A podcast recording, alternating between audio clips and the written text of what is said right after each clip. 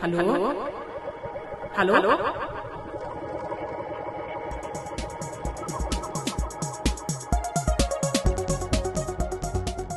Real Talk über nichts. Der mental-muskulöse Gedankenaustausch von Mimi Jö und Grisha.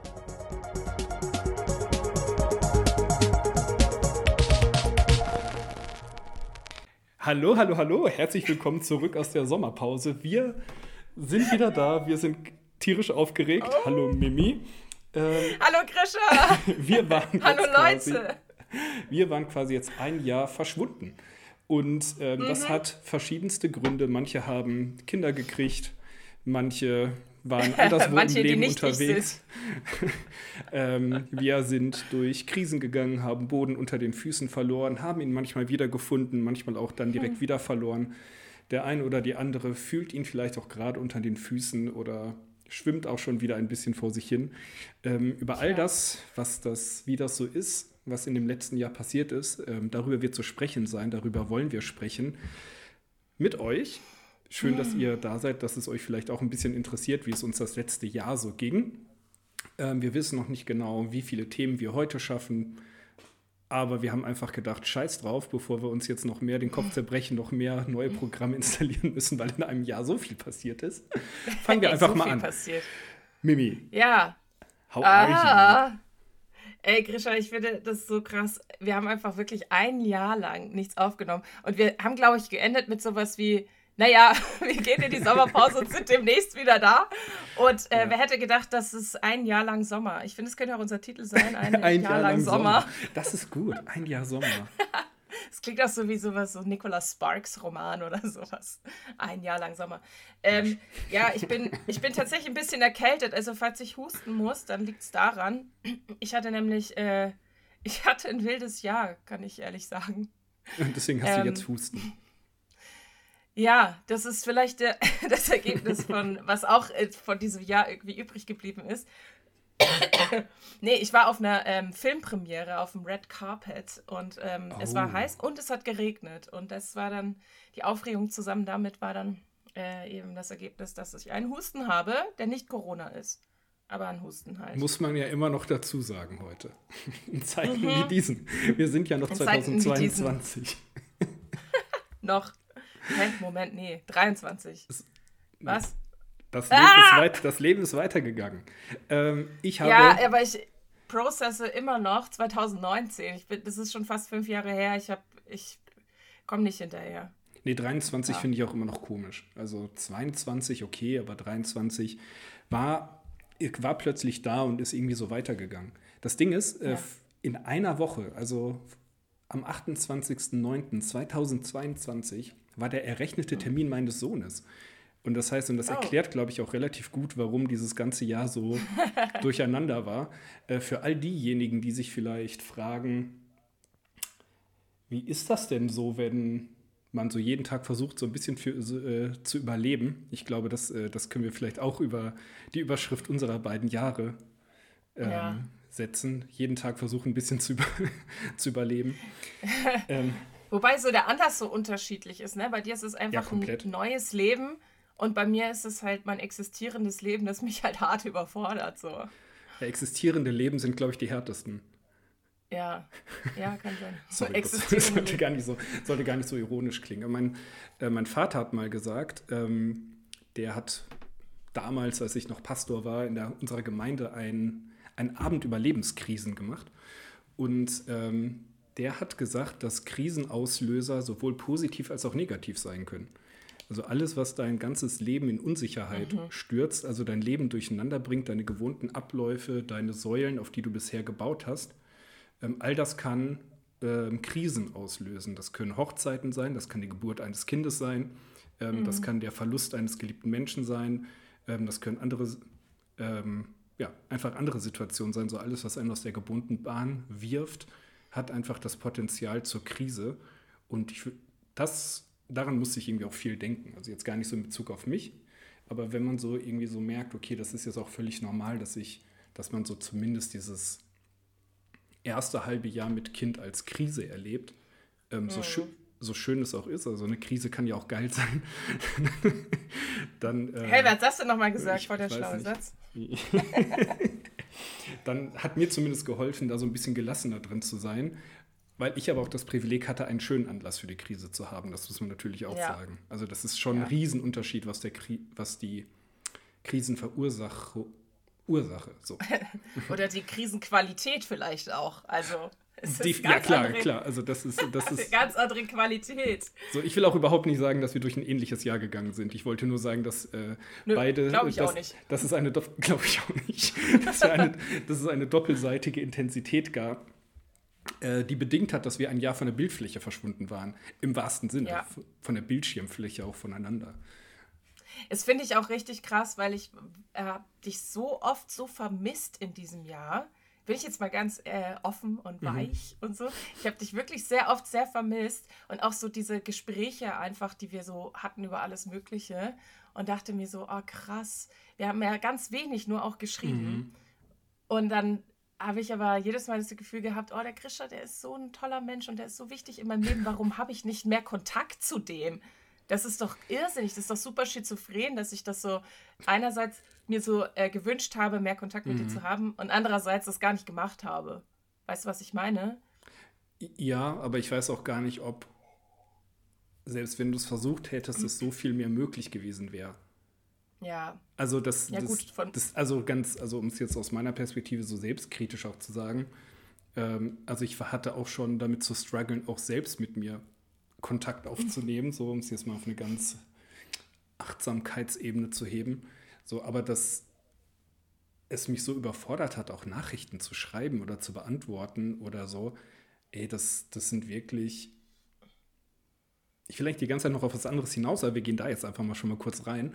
Hm, alles klar. ähm, weil, um mal so kurz zu, zu demonstrieren, wie das so ist mit Kind bei mir, ähm, dass man schon, man ist nicht nonstop beschäftigt, aber in diesen Zeitfenstern, die sich dann öffnen, zum Beispiel, wenn das Kind schläft ähm, und man irgendwann dann auch ein Gefühl dafür entwickelt hat, wie lange es schläft. Also das hat man die ersten Monate oder hatte ich noch nicht. Also das heißt, es ist immer diese Unsicherheit, okay, kann ich mich mhm. jetzt hinsetzen oder muss ich gleich wieder funktionieren, muss ich gleich wieder da sein?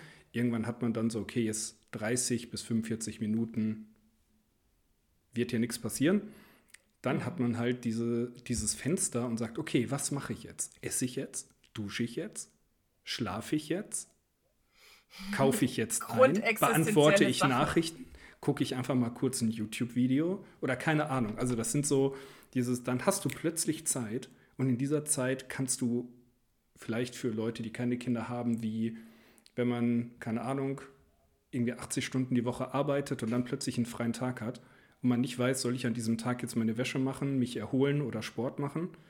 Ähm, mhm. Und das mhm. dann halt quasi noch ein bisschen geschrumpfter auf drei, vier Einheiten am Tag. Ähm, dann kommt häufig, oder bei mir ist es dann häufig, dass dann eher die das Nachrichten beantworten und schreiben und erzählen, wie es einem gerade so geht, dass das die Sachen sind, die ich dann abends einfach nicht mehr gemacht habe. Deswegen kann es mhm. dann halt auch gut sein, also in der Hinsicht können wir jetzt froh sein, dass du das gar nicht probiert hast, weil dann konnte ich dich nicht, nicht auf der Ebene enttäuschen. Ich wäre gar nicht enttäuscht gewesen. Ich bin ja selber so. Ich kenne das ja. Also ja. Äh, auf eine andere Art, aber dieses ähm, mit seinen Energiereserven haushalten und dass ich das auch oft nicht gut kann, mhm. das habe ich, äh, das hat, wusste ich schon vorher, aber letztes Jahr war es nochmal irgendwie extremer, wo ich das auch nochmal hm, anders gelernt habe, vielleicht damit umzugehen oder so. Und ähm, ja, deswegen wäre ich dir überhaupt nicht böse gewesen. Also bin ich auch nicht. Ich bin dir nicht böse. Ich bin dir nicht böse, Krischer. Ah, ey, weil, also, kann ich das mal auch sagen, wir haben uns ja zumindest einmal kurz vorher gesehen. Und mhm. äh, als ich in Berlin war, und das war ähm, sehr schön. Also das hat, glaube ich, schon, yeah. mir persönlich hat das schon so gut getan und auch Lust gemacht. Also ich hätte, glaube ich, auch schon vorher Lust gehabt auf Podcasts, aber es hat mir auch einfach nochmal gezeigt, wie gut wir uns dann doch auch nochmal kennengelernt haben also über die Zeit. Weil ja, wie wir stimmt. gestartet sind, war ja, haben wir das schon zusammen hm. moderiert? Doch, ne? Wir haben schon zusammen Jugendtreffen moderiert. es war, glaube ich, kurz, also es war, wir hatten während der Moderationsphase uns überlegt, dass wir das machen Ja. wollen, haben wir gesagt, wir wollen das erst abschließen und danach fangen wir mit dem Podcast Ach genau, okay. Aber So, also auf jeden war so Fall in Hand diese in Hand. Moderationszeit sind wir auch reingestartet mit, wir haben eine gemeinsame Freundin und sind uns im Dunstkreis immer wieder begegnet und waren uns lose sympathisch. Also mehr Ja, Kontakt hatten wir jetzt ja noch nicht großartig. Und dann über die Moderation und den Podcast ist das ja erst gewachsen, ähm, Ja. dass ich dann auch irgendwie sagen kann, okay, ich muss aus diesem Anlass irgendwie nach Berlin. Hm, ich glaube, ich frage Mimi, ob ich bei ihr übernachten kann. So, also das ist ja, Ja, Wer Berlin kennt, meistens kennt man mehr als eine Person in Berlin, wenn man da ist. Das ist immer so ein Abwägen. wenn man so ein weltmännischer Typ ist wie du Ja, vielleicht. ja, Kosmopolit. Ich bin Berlin. Ja. Ich liebe Berlin. Ich fühle mich so wohl da. Ja, ich weiß, du willst nach Neukölln ziehen, wissen wir alle. Ja, das ist, das ist ja nochmal, wohin man zieht, ist ja nochmal ein ganz anderes Thema.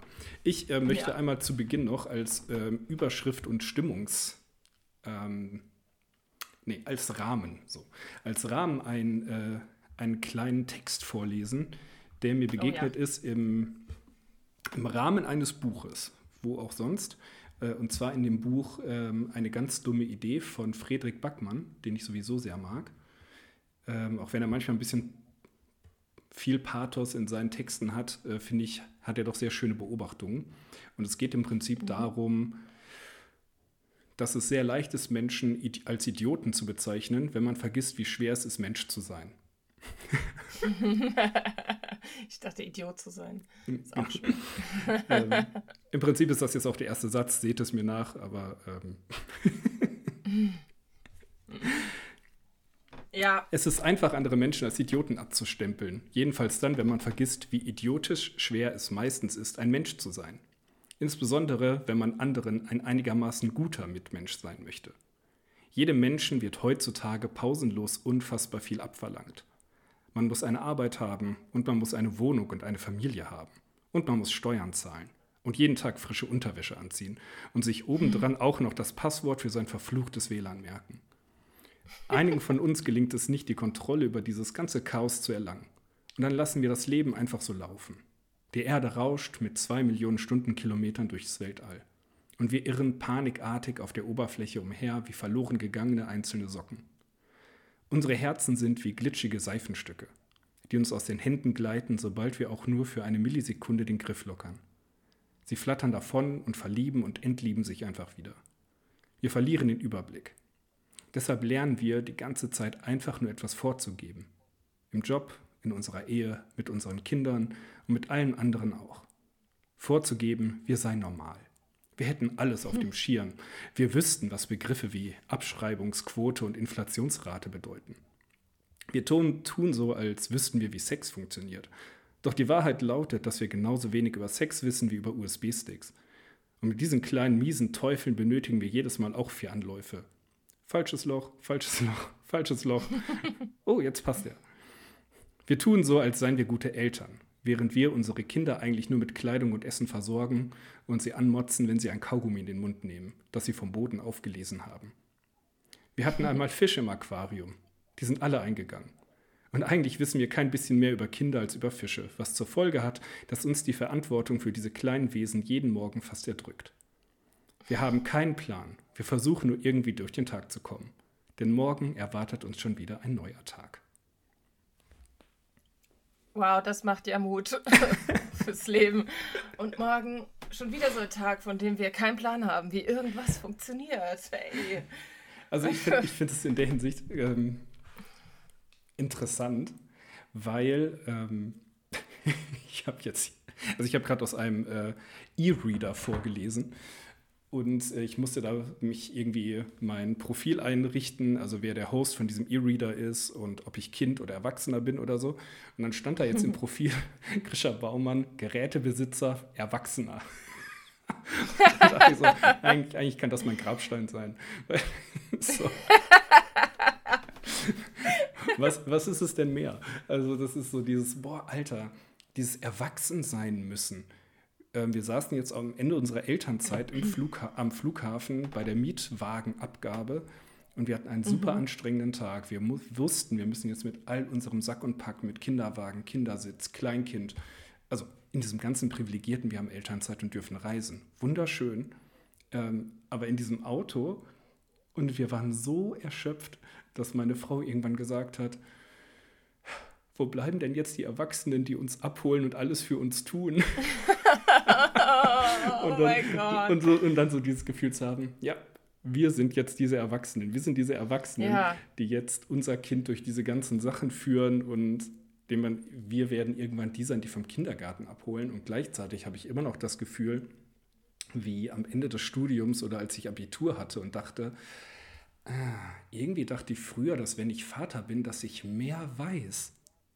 Übers naja, du weißt schon auch mehr über das Leben, aber das ähm, ist die Frage, äh, ob das nicht unseren Eltern auch einfach so ging. Ob genau, unsere Eltern nicht auch irgendwann, als wir klein waren, im Auto saßen und gedacht haben, oh nein, kann jetzt mal jemand kommen und uns von diesem Leid erlösen und uns einfach ein Eis bringen und ins Bett tragen? Ja, so. mich, mich beschleicht auch das Gefühl, ähm, dass, dass es wirklich stimmte, was meine Eltern immer gesagt haben mit, erstens, wir wussten es ja auch nicht besser und ja, true. Shit. Und, und ich äh, jetzt immer, ich das als Kind irgendwie so richtig dumm fand. Wieso, wie, ihr wusstet das nicht besser, habt ihr euch keine Mühe gegeben? Und ich das dachte so, ja, nee, es ist, es ist wie es ist.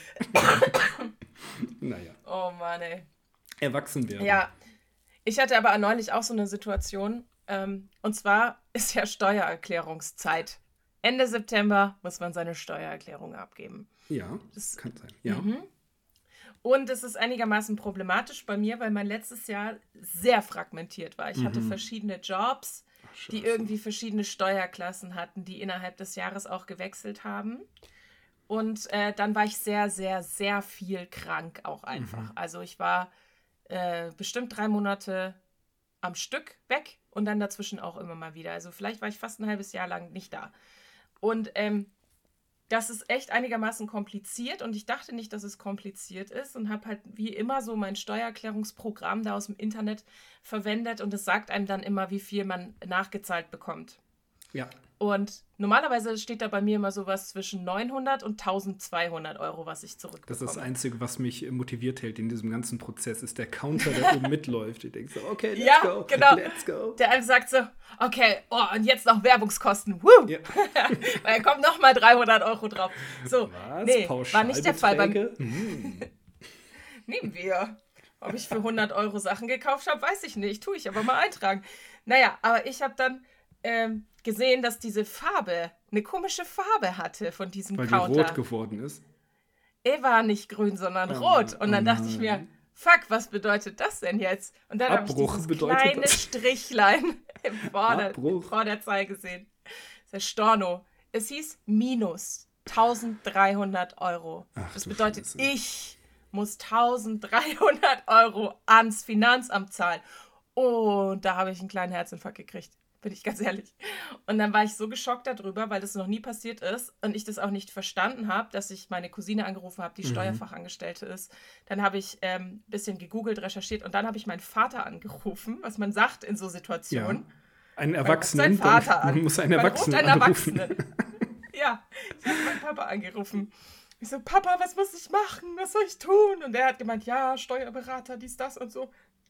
Und dann am Ende habe ich gesagt, Papa, es ist zum Kotzen, erwachsen zu sein. Ich will keine Steuererklärung machen. Es ist so anstrengend, erwachsen ja. zu sein. Man muss dauernd Sachen machen. Ja. Und dann hat mein Papa gelacht. Und dann habe ich gesagt, Papa, findest du das auch nicht manchmal zum Kotzen, erwachsen zu sein? Und dann ja. hat er gesagt, ähm, ja schon, aber ich kann halt auch immer Eis essen, wann ich will. ja, ja, true. Und da dachte ich so, ja, es war auch das erste Mal, dass ich so mich mit ähm, fast so, nicht direkt auf Augenhöhe, aber irgendwie in so auf mhm. einer Seite mit meinem Vater gefühlt habe, zu sagen, wir sind ja beide erwachsen, nur er ist halt viel älter erwachsen und ja. halt viel weiser und so. Aber wir sind ja beide erwachsen. Und er muss ja auch Steuererklärung machen und so eine Scheiße und so. Wo ich da dachte, krass, ähm, ich fühle mich nicht, also fühle mich überhaupt nicht so, wenn ich meinen Vater anrufe, aber mein Vater nailed it. Es gibt auch positive Sachen. Man kann Eis essen, wann man will. Das ist der Preis der Freiheit, ne? Die Scheiße. Der Preis der Freiheit, ey. Sehr geringer Preis. Ohne Scheiß. Ich weiß nicht, ob die äh, Kosten-Nutzen-Rechnung da so ganz aufgeht, ehrlich gesagt. Ich hatte heute tatsächlich, also du merkst, ich bin gerade in komplett euphorischer Stimmung und überhaupt nicht erschöpft und so und deswegen sprühe ich vor alle Endorphine ja. in alle Richtungen. Mm. ähm, bin ich ähm, an so, ähm, ich sag's mal, jugendlichen Ausreißern äh, vorbeigelaufen. Oh, okay. Also, wie, wie sagt man das? Also Jugendliche, die halt sich Geld wünschen, um ihren Lebensunterhalt zu bestreiten, den sie nicht die mehr. Die gesagt haben, guter Herr, haben Sie denn nicht einen Taler übrig? Genau. Er würde mich erfreuen, also die haben mich um mich in meiner Bildung die haben einfach mit ihren Hunden ähm, vor unserer Gartenanlage gechillt und so. Und ich bin einfach nur dran vorbei, dran vorbeigelaufen und dachte dann so, ah, irgendwie auch charmant, halt aus diesem ganzen Erwachsenenleben quasi auszusteigen ja. und halt diese, das alles nicht zu haben. Und dann war mal der zweite Gedanke natürlich so, ja gut, aber irgendwann ist es ja auch nicht mehr geil. Also so bis mit 40, 50, so, keine Ahnung. Dann fragt sie sich ja auch, was habe ich aus meinem Leben gemacht oder so. Und dann habe ich so weitergedacht, so, ja gut, aber was sag ich denn? Also, ja. und, dann, und dann merke ich, dass auch ähm, dieses, so dieses ganze Erwachsenwerden ja auch noch mal bei mir jetzt zum Beispiel auch so einen Prozess mit sich bringt mit, ist sowieso noch ein ganz anderes Thema, worüber wir irgendwann reden müssen, was passiert, wenn man seine geistliche Heimat verliert auch, also glaubenstechnisch mhm. und ähm, den Rahmen und die Antworten dieser Heimat. Ähm, dass ich jetzt nicht einfach sagen kann, so ja, der Sinn meines Lebens ist Gott zu dienen und meinen Nächsten zu lieben. Mhm. Also ich, ich würde gar nicht sagen, dass es sich an der Oberfläche könnte ich das wahrscheinlich immer noch irgendwie grob so sagen, aber es ist natürlich anders ausdifferenziert. Aber weiß ich jetzt nicht, ob das jetzt so der, der Inhalt meines Lebens ist, wo ich dann mit 80 Jahren zurückgucke und sage, so ja, meine Existenz war total. Ähm, es ist so gut, dass ich existiert habe, weil all das habe ich bewirkt oder daran mitgearbeitet oder ja. so. Oder ob es nicht am Ende eher ist, na gut, ich lebe halt, so lässt sich jetzt auch nichts dran ändern, im besten Fall. Und ähm, macht, es macht mir in den meisten Tagen, macht es mir total Spaß zu leben und das ist ja schon super viel wert. Ähm, und vielleicht ist es das schon. Und dann dachte ja. ich so, reicht mir das? Also reicht mir das eigentlich? Und dann, dann kam auch eine andere Situation, aber da merke ich, da bin ich irgendwie noch nicht ganz fertig mit. Tatsächlich jetzt, ich komme in die Midlife-Crisis, ich merke es. Ähm, Quarterlife Crisis. Sehr geiles Programm bei Netflix. Alle gucken. Quarterlife Crisis. Ist das so? Mhm. Ist ein bombastisches Stand-up. Okay. Ähm, ich habe, äh, also ich will dir sagen, ich glaube, man ist nie fertig mit diesen Gedanken. Und ich glaube, dass Krisen, die man im Leben hat, auch dazu beitragen, das auch nochmal anders zu hinterfragen mhm. und immer sich irgendwie auf seinem Weg zu orientieren und auch nochmal zu reflektieren, ist das jetzt richtig, was ich mache oder nicht? Ist es das die Erfüllung, die ich mir wünsche? Ist das möglich im Rahmen meiner Energiereserven zum Beispiel auch? Ähm, diese yep. Filmpremiere, auf der ich war, ja. ähm, das war ja. Diese ähm, Real-Life-Dokumentation ähm, von Philipp Mickenbecker, diesem mhm. verstorbenen YouTuber. Und äh, der wurde die letzten sechs Monate seines Lebens begleitet mit der Kamera. Von einem Kamerateam und das war so unfucking fassbar hart. Das war am Montag. Mhm. Heute haben wir Donnerstag. Und ich bin immer noch so ein bisschen getriggert, glaube ich, von diesem Film, weil es so viele Fragen aufwirft. Dieser junge Mann ist mit 23 gestorben. Er ist verblutet mhm. an einem Tumor im Kreise seiner Familie und Freunde. Die haben vorher noch Lobpreis gemacht und er hat da ein bisschen mitgesungen. Und äh, dann ist er gestorben in seinem Krankenhausbett und alle seine Freunde waren da. Und es geht halt viel auch um die Frage so, ähm, was bedeutet es zu leben? Was bedeutet es, äh, was ist das Wichtigste im Leben? Auch die Frage mhm. nach dem Sinn des Lebens und so. Und da hat Samuel Koch, das ist ein Freund von ihm, der hat mhm. ihn besucht im Krankenhaus und der hat gesagt, ja, in der Corona-Zeit haben alle gesagt, das Wichtigste ist Gesundheit, Gesundheit und so. Und jetzt sind, sieh dich an, so, ne? Du liegst halt in diesem Bett und du stirbst. Mhm. So, in den nächsten paar Stunden. Der ist zwei Stunden später gestorben. Und da hat der gefragt, so, ja, ist denn, ist das Wichtigste wirklich Gesundheit zu haben oder ist es das Wichtigste Heil zu haben, mhm. Frieden zu haben und mhm. sowas. Mhm. Und das fand ich angesichts dieses Todes von diesem viel zu jungen Mann, der da gestorben mhm. ist, fand ich das so groß und so schwer, diese Frage zu beantworten. Und ich sehe mich selbst in meiner eigenen Krise, in meiner eigenen mhm. Depression, die mich im letzten Jahr auch echt oft aus der Bahn geworfen hat und so. Und denke mir so, ähm, was ist denn das Wichtigste dann im Leben? Ähm, ist, es, ist das Wichtigste, dass es okay ist? Ne, dass ich irgendwie mit der Depression irgendwie handeln kann, dass ich meinen Alltag einigermaßen geregelt bekomme? Oder ist es irgendwie noch mehr so? Und ich bin da auch nicht fertig. Ich habe da auch keine Antwort so drauf. Ich merke nur, dass die, dass die Frage sich immer wieder auftut und dass sie in unterschiedlichen Lebenssituationen eine andere Antwort zulässt. Ja. Ja. Ja, und das ist äh, irgendwie ganz schön krass. Ich war dann auch so, ne, die, die Freunde von dem sind ja so close bei dem dran gewesen, was mhm. sicherlich auch durch die Krankheit bedingt war, ne, dass die halt dann noch enger zusammengewachsen sind.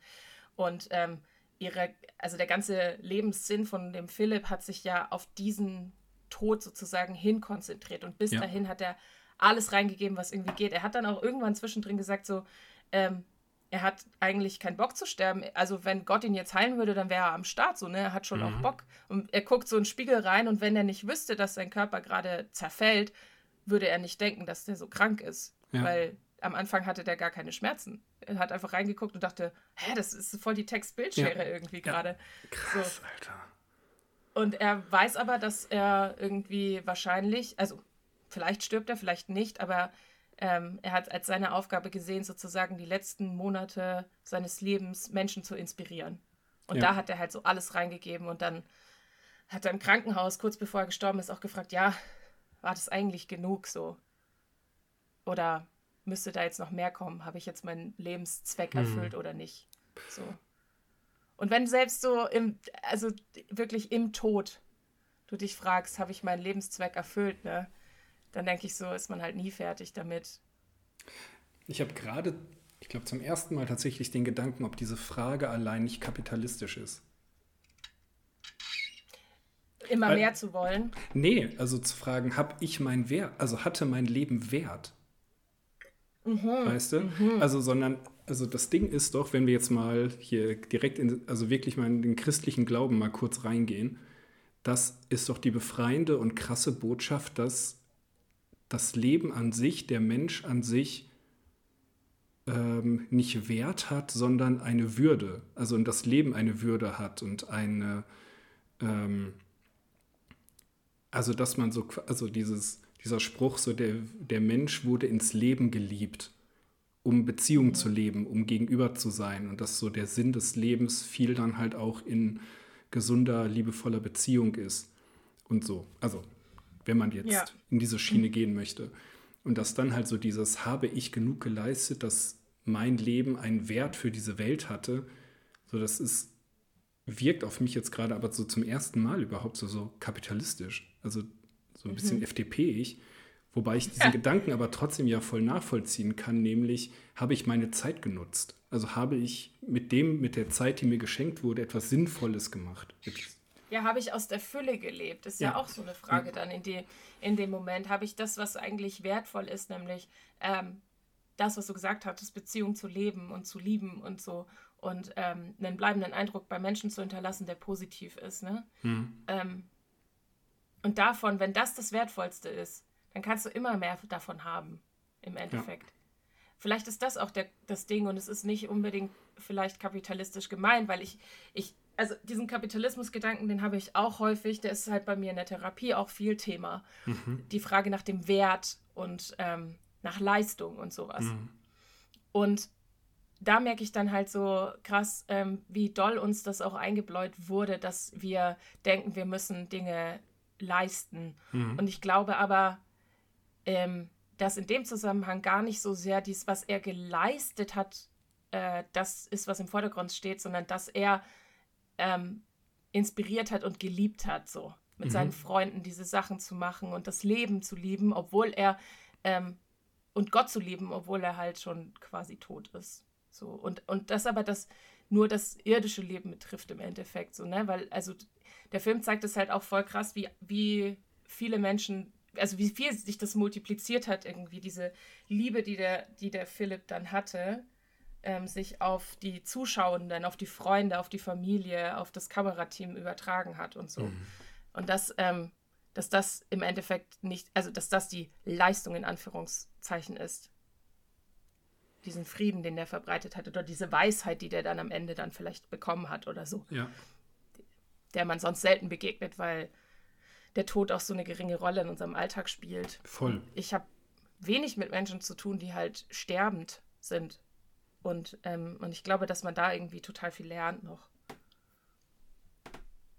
So. Mhm.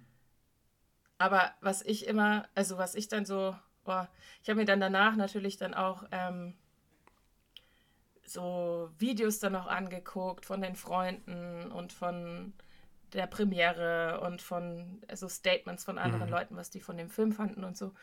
Und irgendwie in dem ganzen Kosmos da gab es dann halt auch wieder Leute, die quasi das so als, äh, als Leistungsaufgabe definiert haben, dieses äh, die Menschen in die Welt lieben oder wie du es vorhin gesagt mhm. hast dass das als Leistungsaufgabe zu verstehen ist und dass das ein Muss ist und sowas. Und, und da habe ich dann schon wieder gedacht, so, mhm. oh Mann, das, das nimmt dem so den Geist oder es nimmt dem so die Kraft auch, wenn man das halt als Aufgabe versteht, im Sinne von, das ist die Leistung, die wir zu vollziehen haben. Äh, weil dann kommt wieder so ein kapitalistischer Beigeschmack da rein, der irgendwie sagt, ja, wir müssen immer noch mehr tun und wir, und wir müssen uns selbst verleugnen und mhm. dann ähm, können wir irgendwie Gott die Ehre geben und sowas. Und ich glaube, dass das überhaupt nicht stimmt. Ich, ich glaube auch, dass es eher in dem Selbstannehmen, nicht in der Selbstverleugnung dann passiert. Weil ich glaube, dass dann ja erst ja. der Raum dafür frei wird, Menschen gnädig und in Freiheit und liebend irgendwie so zu begegnen, wenn du nicht im Clinch mit dir selbst liegst oder dich selbst nicht, dich und deine Bedürfnisse nicht unterdrückst oder was auch immer ja. dann Selbstverleugnung ich glaube auch, dass heute Selbstverleugnung einen anderen Touch hat als vor 2000 Jahren. Ähm, ja, das glaube ich auch. ähm, dazu, zu diesem Lieben, zur Liebe und zu Beziehungen, habe ich gedacht, so die, die, Stärke, die ich jetzt entdeckt habe im letzten Jahr, die da drin liegt, ist, ähm, dass wir alle nicht ohne Fehler und ohne Verletzungen durchs Leben gehen. So, also wir mhm. schaffen wir nicht.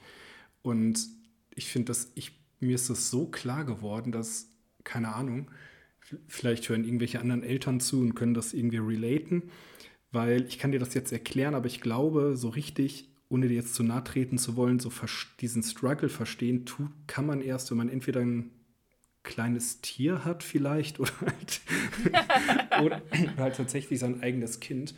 Weil ich sag mal so, mir wurde jetzt ich bin unter der Prämisse Vater geworden, dass in diesem Geburtsprozess etwas mit mir passiert, was mich innerlich und emotional so verändert, dass ich nicht anders kann, als dieses Wesen unendlich zu lieben und immer beschützen zu wollen. Ich dachte, dass es wie so ein magisches Geschehen ist in mir.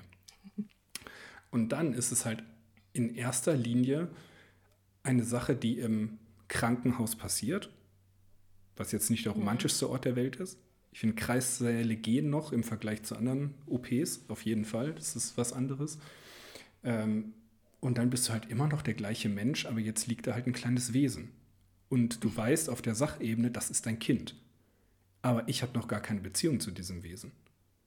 Mhm. So, also außer ähm, ich habe ein Ultraschallbild gesehen und ich habe tatsächlich auch meine Ferse durch den Bauch meiner Frau und so gespürt, was schon komplett freaky ist. Ähm, aber zu lernen, ich muss überhaupt erst eine Beziehung zu diesem Kind aufbauen. Dass es erstmal mein Kind wird. Und ich würde sagen, ich bin jetzt an diesem Stand, von dem ich dachte, dass er mit der Geburt eintritt, ähm, nach einem Jahr. Also mit so einer mhm. ganz, so einer unglaub, also mit einer wunderschönen, tiefen Liebe. Ähm, von meiner Seite aus zumindest. Ja.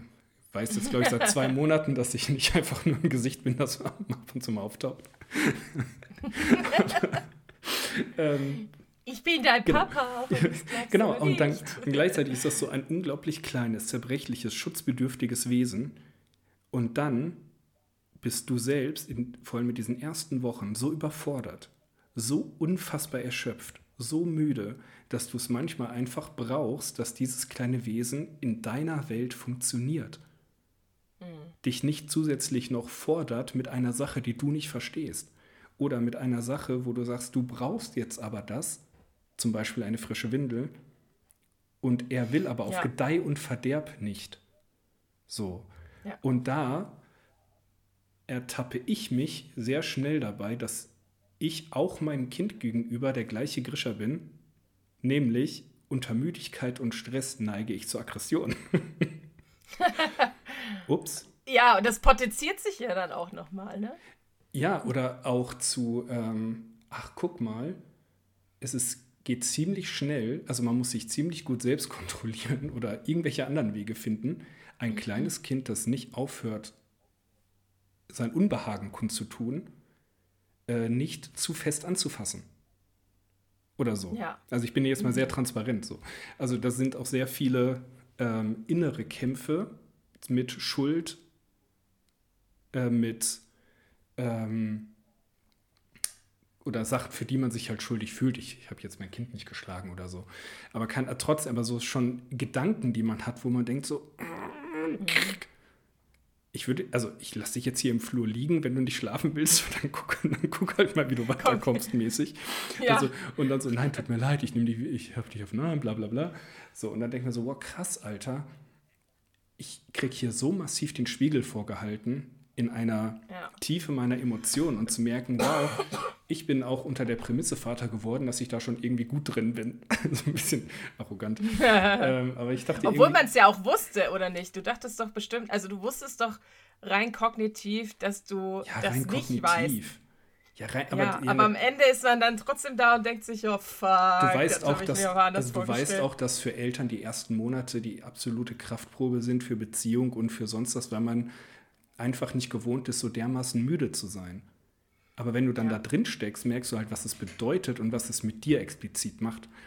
So. Und dann habe ich irgendwann gemerkt, und ich war so ich war so gestresst und so selbstvorwurfsvoll am Anfang, weil ich dachte so, ey, ich muss es aber sowohl als Ehemann als auch als Vater, ich muss es doch so gut wie möglich, also ich muss es halt gut machen. Ich muss es gut machen. Das ist mein Anspruch an mich selbst, das ist mein Anspruch aus Liebe, so. Und, ähm, und dann irgendwann kam mir der Gedanke so, ich schaffe es nicht. Ich, ich bin immer noch ich und ich muss halt gucken, dass ich damit umgehe. Das heißt, wie schaffe ich es nicht in zu, also nicht in zu krasse Überforderungssituationen zu kommen? Also nicht dieses mhm. Leistung hochzuschrauben, sondern Druck runterzunehmen. Ja. Ähm, wie schaffe ich es ähm, in eine Beziehung, und das ist jetzt, jetzt kommt dieser der Schlenker zum äh, Beziehung und Liebe, dass ich gemerkt habe, ich werde nicht durchs, ich werde es nicht durchs Leben schaffen, ohne meinen Sohn zu enttäuschen. Ich werde es nicht schaffen, meinen Sohn nicht in irgendeiner Form, also ich bin mir sicher, dass ich es hoffentlich schaffe, ohne körperliche Verletzung, aber ähm, in irgendeiner Form, ob ich will oder nicht, werde ich ihm seelisch verletzen. Mhm. Also ich hoffe, dass es, also ich tue alles dafür, dass es keine traumatischen Sachen werden, definitiv. Ähm, mhm. Aber keine Ahnung, dann, dann schreit man halt mal und sagt, jetzt, jetzt bleib mal sitzen oder kein, keine Ahnung was so, ne? Ob das jetzt schon eine Verletzung ist, können andere entscheiden so. Aber ähm, das ist mir einfach in diesen ersten Monaten so klar geworden. Nicht, weil es so passiert ist, sondern weil es so an der Grenze war und ich gemerkt habe, ich bin immer noch ich und ich bin nicht perfekt. So, also werde ich auch kein perfekter Vater sein. Wird nicht passieren, ich kann nur ich als Vater sein. Aber was ich, wofür ich alles tun möchte, ist, eine Beziehung mit meinem Sohn aufzubauen, in der wir über Sachen, die passiert sind, sprechen können. Wo man sich entschuldigen mhm. kann, wo man halt sagen kann, so, ey, das war scheiße, es tut mir leid, ich bin nicht perfekt, ich bin, ich habe vielleicht ein bisschen mehr Erfahrung im Leben. So, keine Ahnung, mhm. sorry, dass, ich, dass du das erkennen musst, dass dein Papa halt nicht der Beste ist. Das ist vielleicht so mit 10, 12 irgendwann ein harter Schnitt so. Ähm, ja. Genau, aber so. Ja, genau, aber so, aber da, das ist mir irgendwie wichtig, diese Beziehung so aufzubauen, zu sagen, ähm, dass wir sprachfähig und ehrlich und transparent irgendwie miteinander sein können und dass halt Fehler passieren, aber auch vergessen werden. Also, das baue ich jetzt nicht für mich vor, sondern ich möchte es ihm gegenüber ja auch zugestehen. Dass man sagt, ja. so, keine Ahnung, ich kann das noch nicht so ganz hundertprozentig in Worte fassen. Ähm, Aber ich meine schon, es auch so zu verstehen irgendwie. Also, weil es, ich habe ja einige Freunde, die Kinder haben und, äh, und bei vielen ist es halt so ein Struggle von dem, auch wenn man aus so einem pädagogischen Kontext kommt. Ne? Und Komme ich ja zum Glück so Sachen nicht. Naja, aber du bist auch so am Rande ja, wieder am Start, was so gewaltfreie Kommunikation und sowas angeht. Und dann denkt man so, ja, boah, wenn man dann Leute sieht, die mit ihren Kindern irgendwie, dass, dass die überfordert sind und dann schreien die ihre Kinder an und man denkt sich, heimlich judgt man die Leute und denkt sich so, Natürlich. Alter, wie können die ihre Kinder anschreien, was ist los mit denen und so. Und dann ist man selbst irgendwie Elternteil und denkt sich so, Alter, das ist ja eine Nummer härter, weil ich bin halt nur, weil ich Sachen gelesen habe oder weil ich mir Sachen vorgenommen habe, eben nicht eine perfekte Erziehungsperson. Man kann sich einfach nur besser selbst nicht... verurteilen. ja, man kann dann sich selber nur sagen, so, äh, oh, guck mal, wie, wie er jetzt seinen Kindern schreit, was ist los mit dem? Ja. So, kannst du immer selber machen. Mm, ganz klassisches Muster. Mm. Und das ist halt irgendwie, ähm, das ist halt echt krass. Also, weil ich meine, ist ja immer so ein klassisches Beispiel, wenn man sagt, man kann sich vorstellen, wie es ist, vom LKW angefahren zu werden, aber man kann sich nicht vorstellen, wenn es dann wirklich passiert, nee, wie sich das, das anfühlt. Das, ich, ich glaube, das ist auch sehr ähnlich. Nein. Also das, Was die Erschöpfung das angeht, das klingt, jetzt alles so, das klingt jetzt alles so dramatisch. Also ich sag mal so, es ist, wie wir ja schon eingangs gesagt haben, es ist ein wunderschönes Ereignis und unglaublich, wirklich unglaublich schön, auch Familie zu sein. Es ist aber einfach eine andere Qualität von Erwachsensein und funktionieren müssen und von ja. ähm, vorher dem Leben Double Income, No Kids Dings, wie es so schön heißt, ist ja hm. die ähm, größte mögliche Freiheit, die man sich vorstellen kann. man macht ja, zu zweit einen Haushalt, arbeitet eine Richtung und alle verdienen Geld und macht, macht eigentlich nur Urlaub. Ähm, also arbeitet, macht oh. Feierabend, Urlaub und geht in Restaurants, mit, trifft sich mit Freunden irgendwo. Hinzu, lass die jungen Menschen mal machen. Wir gehen jetzt nach Hause, weil um 20 Uhr ist Schlafenszeit und vielleicht kriegen wir auch noch was ab. und, äh, also, und man ja. hört die ganze Zeit Paw Patrol oder Peppa Pig oder ja, so. das ja zum Glück Bei dir nicht. wahrscheinlich noch, nee, noch Gott sei nicht, Dank aber nicht. kommt vielleicht noch. nee. Wir hören Roy Bianco und die Ambronzati Boys. Okay, Großer wow. Shoutout. Ähm, ja, aber genau, so äh, mal als kleiner, klei kleiner Auftakt, aber du hast jetzt schon ein paar Mal äh, von, deinem, von deinem Jahr erzählt. Dafür möchte ich jetzt gerne erstmal Raum geben, weil ich glaube, das ist jetzt. ja, mein Jahr war total wild. Also, ähm, es war geprägt von, von Krankheit. Also, ich habe ja vorher schon immer bisschen scherzeshalber von der großen Hafenrundfahrt mm. gesprochen, dass ich jetzt alle Ärzte abklappe und so. Ähm, aber da war mir zum Beispiel im Vorfeld auch nicht bewusst, welches Außenmaß das annehmen kann. So. Ja. Ähm, da war ich auch so ein bisschen, ich muss manchmal daran denken, wie ich halt so erzählt habe, hahaha, ha, ha, und dann bin ich mit dem scheiß Roller hingefallen und jetzt tut mir mein Knie weh, hahaha. Ha, Ein Jahr später sitze ich hier und mein Knie tut halt immer noch weh, weil es halt doch schlimmer war als gedacht und so. Ähm, Genau, also, und das ist irgendwie was, was ich gerade sehr viel lerne. Ich war halt, ich hatte eine Operation am Knie und die war doch schwieriger als mhm. gedacht. Und dann war ich ähm, in der psychosomatischen Reha, da war ich sieben Wochen. Dann ähm, habe ich danach irgendwie gemerkt, so, boah, ich kriege mein Leben überhaupt gar nicht mehr hin, wenn ich jetzt darauf achten will, was mhm. eigentlich mhm. wichtig ist. Ne?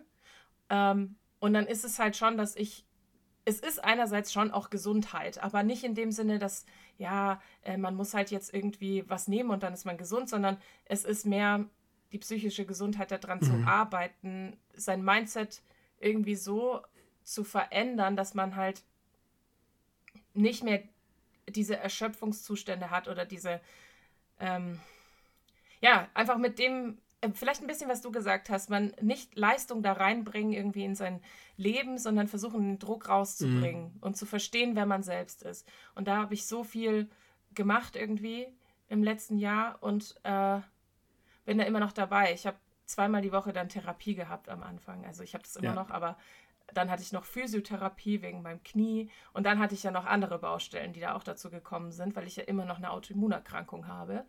Und ähm, das war halt dann echt wild und dann habe ich beschlossen, ich kann das nicht mehr, ich kann nicht mehr Vollzeit ja. arbeiten ja. und äh, krank sein in so verschiedener Hinsicht.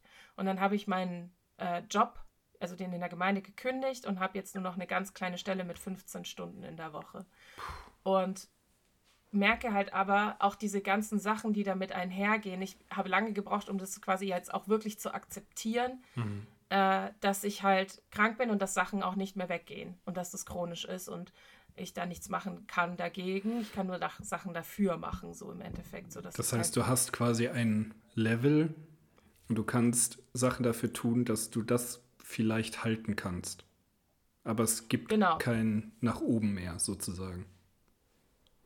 Also bei der Depression ja hoffentlich schon. Ja. Aber was so Autoimmunerkrankungen angeht, da weiß ich nicht. Gerade habe ich das Gefühl, es wird alles nur schlimmer, ähm, weil so Testergebnisse auch irgendwie schwierig waren und ähm, ich so Arztbesuche habe, die jetzt auch nicht ganz so krass erfolgsversprechend sind. Genau, aber so ist es halt. Und, ähm, und damit jetzt quasi das zu akzeptieren und mir halt auch dies rauszunehmen, äh, jeden Tag Mittagsschlaf zu machen. auch äh, wenn ich eigentlich das Gefühl habe und mich selbst dafür verurteile, dass ich halt, äh, weißt du, man hat dann diese Gedanken so, oh, du bist voll faul, oh, du äh, machst irgendwie gar nichts, du könntest ja auch das und das machen, das hat keinen Mehrwert und so weiter. Aber dann halt, ich muss quasi durch diese Angst ja. des Leistungsverlustes durch, um halt Self-Care betreiben zu können. Und das ist richtig schwierig für mich, aber das ist das, was ich äh, gerade so lerne irgendwie. Ach ja, und da bin ich halt gerade so auf dem Weg und ich merke halt, dass diese ganzen Sachen mich so ähm, aufweichen auf eine Art. Also, mhm. äh, so, ich bin so wie so ein Krebs, wo die Schale fehlt. So ein nackerter Krebs, der so. und dann fasst du den an und der hat sofort so. Hi. und ich bin halt. Also, es ist wirklich anstrengend, weil ich merke, also meinst dass du emotional weicher oder, oder was, was heißt weicher? Ja, emotional weicher. Ich bin viel schneller angefasst, zum Beispiel. Wenn es um irgendwelche Sachen ich, ich habe keinen Filter mehr, so gefühlt. Ich habe aktuell gerade kein, ich habe ähm, mit sehr, sehr viel Kraft versucht, diese Mauer irgendwie abzutragen, die mein Inneres geschützt mhm. hat. Und jetzt ist da nichts mehr. Und ich bin halt. Also eigentlich gut, also eigentlich ist das ja dein Erfolg. Ohne das jetzt kapitalistisch wirken zu. Meine, aber ja, mein Erfolg ist der, ich habe eine Mauer abgetragen ja. ähm, mit sehr, sehr viel Schmerzen. Ja. Und Jetzt ist da aber nichts mehr, was quasi das beschützt, was da drin war. Und das ist schwierig. Ja. Und das nimmt, keiner nimmt da Rücksicht drauf. Und ich merke halt jetzt so krass, wie ableistisch eigentlich unsere Gesellschaft ist. Was so, ich habe nur Nachteile dadurch. Also was, emotional was vielleicht ist, Vorteile. Was ist nochmal ableistisch? Menschenfeindlich? Ähm, nee, dis nee dis eine Diskriminierung von, von Menschen, die krank sind oder behindert oder so. Okay, ja. Oder durch Persönlichkeitsstörungen oder sowas halt benachteiligt sind. Und ähm, ja. ich merke halt, dass das äh, Vorteil hat im Sinne von, ich werde mehr zu mir selber und ich werde quasi innerlich sortierter und vielleicht auch stärker, keine Ahnung.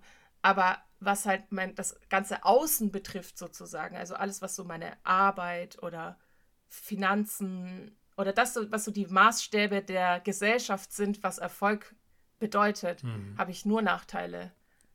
Und das ist richtig krass irgendwie, dass ich merke, ähm, ich muss für mich einstehen. Das macht kein, keiner. Das macht keiner. Keiner kümmert sich darum, mhm. dass, es, äh, dass ich da halt bestehen kann in dem System, sondern ich muss das machen. Und das ist nicht so einfach. Und ähm, genau, und, und weißt du, allein die Konsequenz, dass ich meine Arbeit so reduziert habe, mhm. weil ich auf mich achten muss und lernen muss, erstmal damit zu leben, ähm, sorgt ja schon so für krasse finanzielle Einschnitte, die andere Leute halt nicht haben. Ja. So, unsere Gesellschaft ist nicht darauf ausgelegt, dass, dass Leute nicht immer funktionieren. Ja. Und ich funktioniere, ich kann funktionieren. So, ich, hab, ich weiß, dass ich das kann, so, aber die Frage ist immer, zu welchem Preis ich das kann. Mhm. Und ich habe gemerkt, dass ähm, die letzten Jahre eigentlich schon, seit meiner Corona-Erkrankung eigentlich 2020, hat mein Körper angefangen, das nicht mehr zulassen zu wollen. Und ich habe das halt ignoriert und jetzt wird, und dann wurde es halt immer schlimmer. Und jetzt ist es irgendwie an dem Punkt, wo ich sage, halt, ich muss da drauf hören. Mhm. Ich muss jetzt gucken, wie es weitergeht. Und ähm, ja. Und da denke ich dann halt aber auch so, Fick diese Gesellschaft. Verdammter Staat. Was soll das eigentlich? Irgendwie sagt die alle immer so, wow, das Wichtigste ist Gesundheit. Und alle sagen das. Und dann am Ende. Das heißt dann aber dann ja nur Smoothies trinken willst, und Yoga machen. Das ist. Ja, genau. Bin, aber wenn es dann bedeutet. wenn es bedeutet, dass Smoothies trinken und Yoga machen nicht ausreichen, sondern dass es bedeutet Psychotherapie und keine Ahnung was alles noch, dann ist es auf einmal so ein bisschen cringe. Allein, dass Leute nicht verbeamtet werden, wenn die eine Psychotherapie machen, ist doch schon mal krass zum Beispiel. Also, mhm. ich habe ja auch keine Lust, verbeamtet zu sein, aber ich bin froh, dass ich das jetzt so machen kann, weil ich auch lange genug gesucht habe. Allein das, ne? Ich habe zwei Jahre gesucht nach einer Therapie. Von Psychotherapie ist ja wirklich etwas, was im besten Fall resilienter macht. Was man jetzt im Beamtenstatus ja auch helfen könnte. Was im schlimmsten Fall auch äh, nicht warten kann. Ja, richtig. Ja. Das ist ja auch ein Teil davon. Aber ja, genau, ich habe auf jeden Fall so eine ganz, also die große Hafenrundfahrt, ich dachte, das wären so ein kleinen Hafenbecken, so Alster, Binnenalster-mäßig. äh, turns out, es war irgendwie, äh, keine Ahnung, die ganze Elbe. Ach, so, achso, war, doch, war, doch, war, war, doch Hochsee. War doch Hochsee und dann ein kleiner Crash im Suezkanal. Fuck. Ja, genau. Und Aber, zwischendrin hat jemand einen Penis reingemalt. das war ich. Aber hast du drüber gelacht? das macht es nicht besser, aber man hat kurz gelacht. ähm, nee, also ich, ich es so sehe ich meine Rolle. So sehe ich meine Rolle in der Welt. Ich mache die Situation von niemandem besser. aber vielleicht kann man kurz, vielleicht kann man zumindest kurz lachen. Doch, das macht es ja besser. Mein ganzes Leben, meine, mein ganzes Leben basiert darauf, dass äh, Humor meine Coping-Strategie ist. Und ich habe ich hab nicht vor, das aufzugeben, weil das äh, effektiv ist. Ist das dein letzter Stein? Boah, das ist eine krasse Frage. Vielleicht ist, nee, da sind, glaube ich, noch mehr Steine, aber über die kann man so drüber treten. Okay. So, da kommt man, da kommt man drüber. Aber ha Hallo, hier war eine Mau, hier war eine Mau. So? Hier war, also. Nein, hier nicht Obacht, rein. du musst auch, nicht hier, man muss ein bisschen rein. Ja. Entschuldigung, gehen Sie bitte außen rum. Hier ist ein Schild. Sieht man das nicht? Hier ist ein Hallo, Schild. Ich, Nein, nicht, nicht kacken. Nein, oh Gott. Nicht, nicht dieses, nicht dieses Gemäuer kacken, diese Ruine. Es ist ein historischer Fundort, okay? Es hat archäologischen Wert, Leute. Hier ruht meine Seele. Oh, okay, Entschuldigung. ja. Ich habe auf jeden Fall vor, dass irgendwann der Soundtrack meines Lebens wird ähm, die alte Nationalhymne der DDR. Oh. Auferstanden aus Ruinen und der Zukunft zugewandt. Alles, was schön und nichts tat weh, wäre doch auch nett. ja, ähm, es gibt viele Lieder, die alle Leute sind doch irgendwie. Die auch nett wären. Ähm, ich habe einfach noch. Ja. Warte, ich hatte eigentlich, genau, aber die Frage mit dem Humor hatte ich, konnte ich jetzt ja so zwischenschieben. Aber ja. andere Frage, aber nur wenn du drüber reden möchtest. Aber ich habe ja auch mhm. bei Instagram so ein paar After-Therapie-Selfies. After-Therapy-Selfies oh, ja. von dir gesehen. After-Therapy-Selfie. Und ähm, habe natürlich nur sehr punktuell darauf reagiert. Ähm, aber ich habe mich die ganze Zeit gefragt, wie, also um kurz rein oberflächlich die Leute von außen da reinzuholen, das sah nicht gut aus. also, nee, es war so, gut, so. dass es du auf dem Bild unterschiedlich. warst. Aber, achso, ja, ich habe irgendwie bei mir eingebrannt, haben sich die, ähm, als ich geweint du, habe. Mh, hm, weiß ich gar nicht, aber es sah auf jeden Fall aus nach einem, nach einem seelischen Marathonlauf mit, mit, mit Gepäck und hm. Hürden. und, mhm. Ja, und da wollte ich, also wie, sofern du darüber reden kannst und möchtest, wie, wie kann man sich, wie kann ich mir das vorstellen? So ja, eine, so also eine Sitzung, also oder wie baut man auch Mauern ab? Also es ist halt ganz viel Fragen zulassen, also die Antwort auf Fragen zulassen, auf die man sonst nicht antworten würde. Äh, also in meinem Fall ist es so, dass sie ganz viel über meine Familie, über meine Kindheit, über Zusammenhänge von damals und heute. Also es ist eine tiefenpsychologische Therapie. Äh, deswegen mhm. geht es auch viel um Familie. Und ich merke halt in all dem, es ist, es ist die komplette Deconstruction. Ich fühle mich ganz oft super zerstört. Und deswegen mhm. ist es auch kein Wunder, dass ich mich so vulnerabel fühle. Mhm. Ich habe da auch mit meiner Therapeutin drüber geredet, dass ich so das Gefühl habe, ich bin so offen die ganze Zeit und alles kann mich irgendwie verletzen und ich bin, ich bin so erschöpft die ganze Zeit. Und ich weiß nicht, wie ich, wie ich noch arbeiten kann oder sonst irgendwas machen kann. Ähm, oder mich bei meinen Freunden melden und dann kriege ich Schuldgefühle, weil ich mich bei meinen mhm. Freunden nicht melde und sowas. Und ähm, dann hat sie gesagt, es ist kein Wunder, dass es mir so geht, weil es halt so, weil ich halt diese Sachen, die ich halt, die als meine Persönlichkeit erachtet habe oder als Teil meiner Biografie, die unverrückbar sind, ja. äh, betrachtet habe, die da plötzlich ausgesprochen werden und sie mir dann so Rückfragen stellt und sowas sagt wie, ähm, ähm, ja, das, das ist super schmerzhaft, ne? Äh, also keine Ahnung, ich kann, ich will jetzt nicht ganz ins Detail gehen, was genau sie sagt, ja, aber ja, sie klar. sagt halt so Sachen, die halt so tief reingehen, dass ich halt äh, mehr als einmal so heftig geheult habe, dass ich gar keine Kontrolle mehr darüber hatte. Boah. Also so, ne, das Tränen laufen und sowas, ja, okay, aber dass man halt so weint, dass sie am Ende sagt, ich äh, will sie gar nicht so jetzt rausgehen lassen. Ja. Ähm, und wir dann immer die Abmachung haben, dass wenn irgendwas ist, ich sie dann anrufen soll auch außerhalb ihrer Dienstzeiten so. Ähm, und dann grinse ich immer und dann sagt sie immer, ja, ich weiß, ihre innere Stimme sagt ihnen jetzt, sie werden auf keinen Fall anrufen, weil sie eine Durchhalterin sind. Mhm. Ähm, aber wenn sie das denken, in dem Moment, wenn sie das denken, dann rufen sie an. Ah. Also so, die, die, weißt du, die kennt mich schon so, die kennt mich schon so ja. gut irgendwie, dass sie genau weiß, was ich denken werde, wenn es so ja. mir geht. Ja. Und sie dann das schon so von vornherein so raustwistet. Und da, allein das tut mir schon gut, dass ich so das Gefühl habe, so, es ist ein Ort, wo ich über Sachen reden kann, über die ich nie rede und auch nie geredet hätte, wenn mich keiner danach gefragt hätte, weil ich nicht dachte, dass die relevant sind oder ich einfach dachte, das ist halt so, irgendwie, ja, jeder hat ja irgendwie Probleme mit seiner Familie oder sowas, ne? Mhm. Ähm, oder mit der Art, wie man aufgewachsen ist oder welche Schlüsse man über sich selbst dann gezogen hat und sowas. Und es ist so hart, es ist so krass hart und ich frage mich manchmal wirklich, ähm, ob das sozusagen das wert ist. Ja. Irgendwie. Weil es, es, also, weil ich manchmal das Gefühl habe, es wird nicht besser. Es wird immer ja. nur, es ist jedes Mal schlimm und ich bin jedes Mal im Arsch danach und ich habe jedes Mal Kopfschmerzen und brauche ein paar Tage, um wieder klarzukommen. Und dann habe ich dienstags wieder Gruppentherapie so.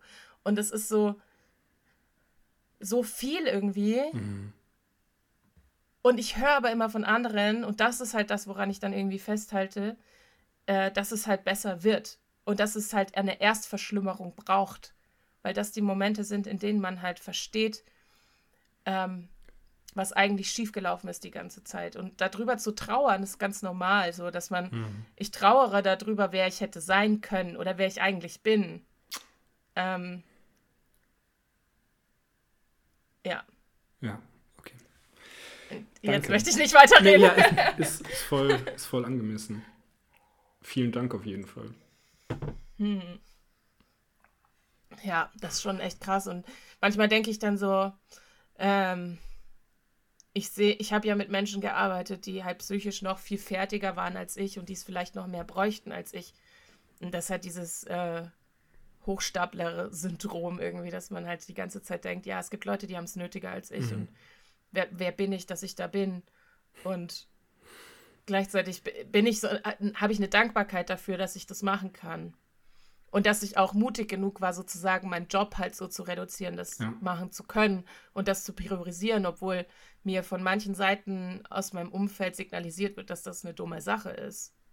Oder mhm. dass das nicht, weil finanzieller Erfolg halt das Wichtigste ist oder ähm, psychische Krankheiten man ja einfach weg äh, diskutieren kann oder weg, keine Ahnung, was machen ja. kann.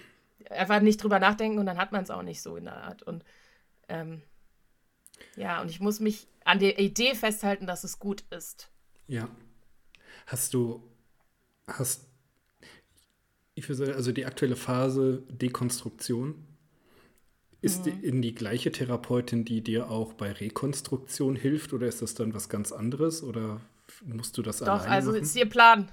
Ja, okay. Ihr Plan ist das. okay.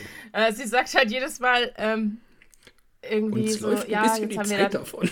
Nein, Spaß. Ah, jetzt ist ja schon, jetzt ist ja schon die Stunde fast wieder vorbei. Hm. Nächstes Mal machen wir dann das und das. Und es ist schon so, also sie hat ja. mir auch schon mit ein paar Sachen äh, geholfen, zum Beispiel so die innere Stimme, die einem halt sagt, wie scheiße man ist.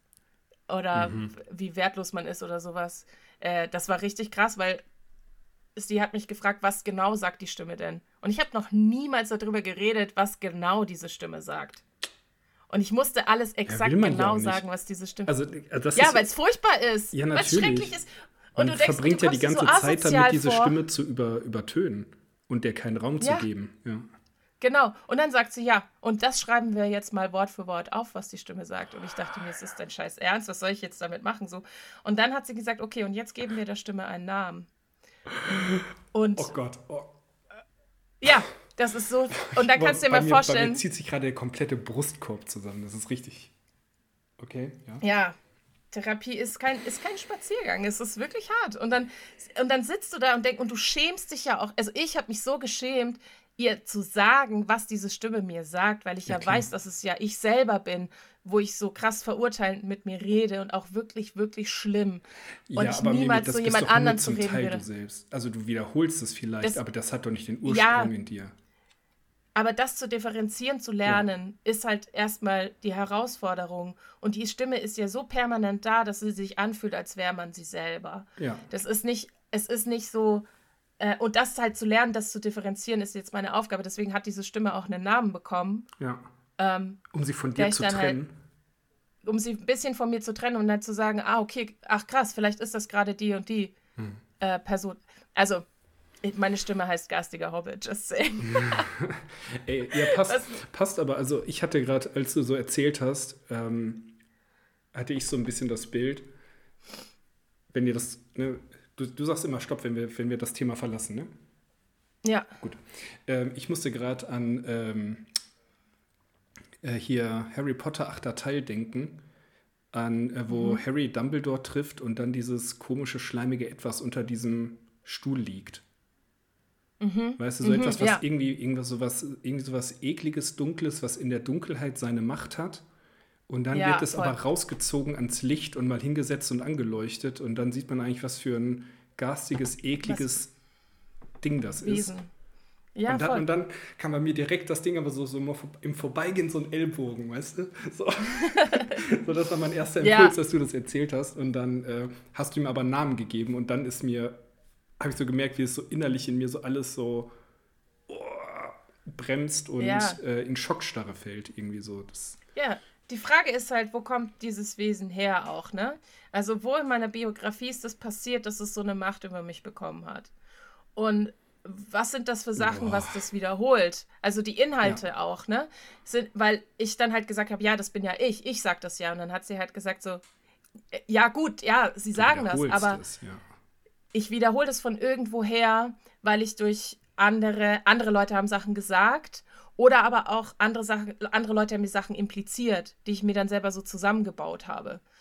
Und deswegen diesen, dieses Gefühl habe. Oder jemand hat andere hat Sachen zu anderen Leuten gesagt und weil ich mich aber damit identifiziere, habe ich diese Sachen auch noch aufgenommen. Also ich habe quasi so, wie dieses Schwert von Godric Gryffindor, habe ich aber quasi jede Scheiße aufgenommen und behalten. Das Gegenteil von dem Schwert, finde ich. Wenn wir schon in dieser Harry Potter-Analogie bleiben. Der. Mülleimer, Und der garstige Hobbit, Der Mülleimer der Hauselfen. ja, Scheiße. da bleibt alles, die ganze Kacke drin. Und ähm, garstiger Hobbit habe ich irgendwie irgendwann mal gesagt, so in irgendeinem Gespräch. Und dann hat sie gesagt, ach, das wäre doch ein toller Name für diese Stimme, weil der ist auch so klein, der kommt so durch jede Ritze durch und dann bemerkt man auch gar nicht, dass der da ist. Und dann regt er sich so auf, wenn man den anleuchtet und dann schreit er so rum und so. Und dann dachte ich so, ja, stimmt Ja, irgendwie. für mich ist es ist Gollum. es dadurch auch, Ja. ist auch ein, ein bisschen, der garstige Hobbit wird halt auch- auch ein bisschen lächerlich. ja, Und das ist vielleicht auch gut. genau, ja. Weil Gollum ist halt nicht lächerlich. Gollum ist gruselig. In meinen Augen. Ja, stimmt. Aber er Und hasst es es darf nicht zu angeleuchtet gruselig sein. Ja, das stimmt. Ja, also ich bin auf einem echt krassen Weg und ich habe auch schon ganz oft überlegt, inwieweit ich, ähm, mir fällt es schwer, mit anderen da auch zu reden, was genau ich da halt lerne auch, wobei mir das irgendwie ja auch so hilft. Ähm, Ja, aber ich finde, diese Frage impliziert doch auch schon wieder, ja, Mimi, sag doch mal, lohnt sich das, was du da machst, oder? Ja, ich werde das halt aber auch gefragt, hilft dir das? So. Mhm. Das ist halt so ein bisschen die Frage, was machst du da eigentlich? Hilft dir das? Ähm, bist du jetzt quasi, also mein Kopf oder der Hobbit, wer auch immer, ähm, sagt mir dann halt so, dass die Erwartung da ist, dass ich halt jetzt endlich mal geheilt werden sein sollte. Mhm. Oder dass ich endlich Klar. mal klarkommen sollte. Dabei wird es gerade halt schlimmer und das können halt für Leute, die außerhalb stehen, nicht, die, die verstehen das nicht, dass quasi das dazugehört, dass es schlimmer wird. Also finde ich schwer nachzuvollziehen, also, weil wenn ich so über meinen also ja, aber dann, die denken einfach anders als ich wahrscheinlich. Ohne jetzt, also ich will mich ja. jetzt damit gerade nicht rühmen, sondern ich merke, dass mir viele der Sachen selbst sehr vertraut sind, glaube ich. Mhm. Und dass ich ja auch meine Mechanismen habe, mit denen ich gerade noch durchs Leben komme. Mhm. Ähm, und in der Hoffnung auch weiter. Ähm, aber trotzdem auch da Sachen sind und Stimmen sind und Lügen oder also oder ich merke, dass ich an vielen Stellen extrem angstgetrieben bin. Mhm, ähm, ja. Und so, keine Ahnung, also ich, äh, meine, meine Reflexionen sind dann aktuell immer Duschzeiten. und ähm, da hatte ich jetzt irgendwann gemerkt, so, boah, krass, ich bin an so vielen Stellen so angstgetrieben. Und dann habe ich quasi so ein bisschen, nicht das wie mit dem garstigen Hobbit, weil es nicht, ich würde sagen, nicht eine e ähnliche ähm, also ich möchte das eigentlich gar nicht vergleichen, weil bei dir ist es deutlich ähm, härter. So, also das, ähm, aber dass ich auch gemerkt habe, ich muss mir diese Angst mal nehmen und die angucken. Hm. So, also ich glaube aber, dass die Mechanismen trotzdem ähnlich ja. sind. Also ich meine, dass es bei mir sozusagen härter in Anführungszeichen ist, ist ja deswegen, dass ich halt ähm, das so lange ignoriert habe und dem keinen mhm. Raum gegeben habe oder einfach halt diese die Glaubenssätze in meinem Kopf dann so stark waren, dass ich dem, da halt einfach drüber gehen konnte. Ja. Also und und, und das halt immer, also meine, meine Grenzen einfach und mein, meine Person sozusagen so lange ignoriert habe, bis ich dann halt irgendwann nicht mehr konnte. Ja. So und deswegen, aber die Mechanismen sind ja wahrscheinlich trotzdem die gleichen. Ja. Nur dass die halt anders behandelt werden oder so, oder dass du sie vielleicht anders behandelst. Also ich habe da also gemerkt, zum Beispiel ähm, vor irgendeiner Situation habe ich gemerkt, okay, ich habe Angst, ich bin gestresst. Warum? Was ist das für eine Angst? Dann habe ich gemerkt, okay, ich habe Angst, dass wenn ich da hinkomme, dass die Leute mich nicht mögen, dass ich nicht reinpasse. Mhm. Und dann habe ich gedacht so, okay, wer bist du? Also ich habe dann quasi die Angst genommen und gesagt so, hey, wer bist du? So, und dann was kam. Was willst du mir sagen? Genau, was willst du mir sagen? Und dann kamen Situationen in meinem Kopf hoch von unseren ganzen Umzügen. Also ich bin als Kind häufig umgezogen. Ich habe mhm. ähm, westfälische Eltern, ähm, Ostwestfalen, kleines Dorf, bin aber aufgewachsen im Allgäu. So, das heißt, mhm. da war ich fremd. Also wir gehörten, wir waren halt Gäste da. Also im Allgäu, äh, man lernt dann halt irgendwann den Dialekt auch so ein bisschen zu sprechen und so weiter. Aber meine Eltern haben den jetzt ja nicht gesprochen. Das heißt, ich habe eher Westfälisch gesprochen, westfälische Vokabeln mhm. und habe im Kindergarten dann gelernt, dass es eine Brotzeit ist und kein Picknick oder wie auch immer oder was, keine Ahnung. Also, ja, das ist im Allgäu nicht. Aber da war immer alles Brotzeit, Brotzeit und keine Ahnung was. Gibt es nicht Gülle, sondern Pschitte oder keine Ahnung. Also ganz viele verschiedene weirde Vokabeln. Ähm, und das lernt, und dann war halt da mein Anguck, okay, reinpassen. Nicht auffallen, dass ich nicht von hier bin. So, und das, dann sind wir wieder umgezogen. Dann habe ich den Kindergarten gewechselt von Stadt auf Dorf. Dann sind wir von All, vom Allgäu nach Marburg gezogen. Ich komme in die Grundschule mhm.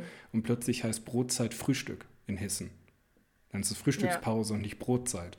Dann äh, sind die Leute alle nicht mehr Bayern-Fans, sondern Eintracht.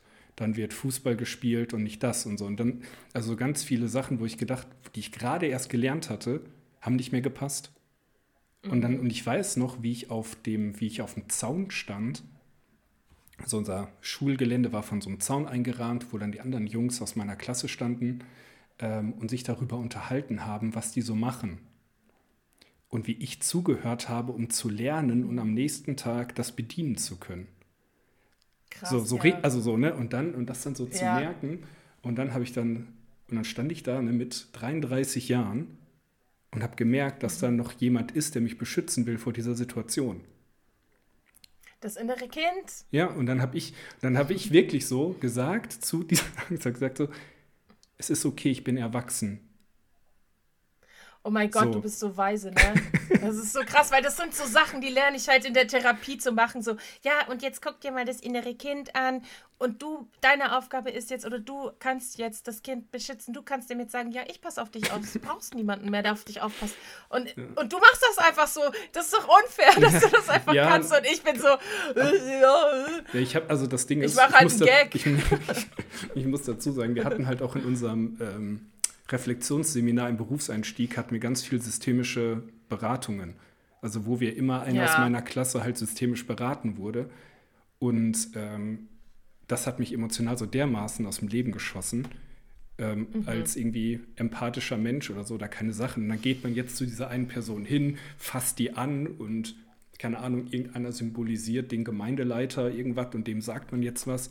Und ich glaube, daher habe ich dieses Muster übernehmen. Also ich glaube, das ist die, daher konnte ich das dann irgendwie dann da anwenden. Und das habe ich gemerkt, boah, das brauche ich an viel zu vielen Stellen. Mhm. Ja, voll. Und es jetzt es natürlich ist auch werten voll gut, zu können. das sagen zu können.